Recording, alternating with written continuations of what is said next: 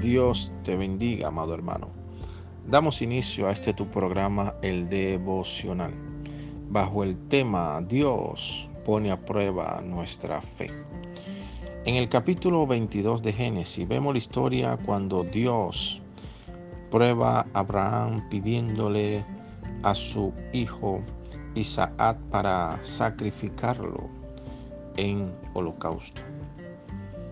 Podemos pensar que Dios le pidió a Abraham algo que Abraham se iba a negar a dar, porque era el hijo de la promesa, el hijo que tanto esperó Abraham por tener.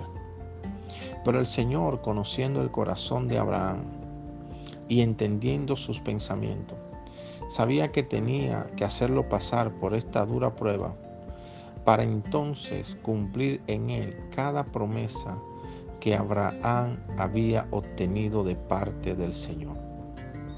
Hoy en día Dios nos está pidiendo muchas cosas. Hoy en día el Señor está pidiendo de su pueblo que tengamos una fe centrada en Jesucristo. Muchas veces ponemos la fe en el dinero, en el empleo, en los amigos, en el pastor, en los hermanos y en muchas cosas que no es Dios. Y el Señor dice poner los ojos en Jesús, el autor y consumador de la fe. Que nuestra fe esté dirigida y centrada 100% en Jesucristo y la obra terminada.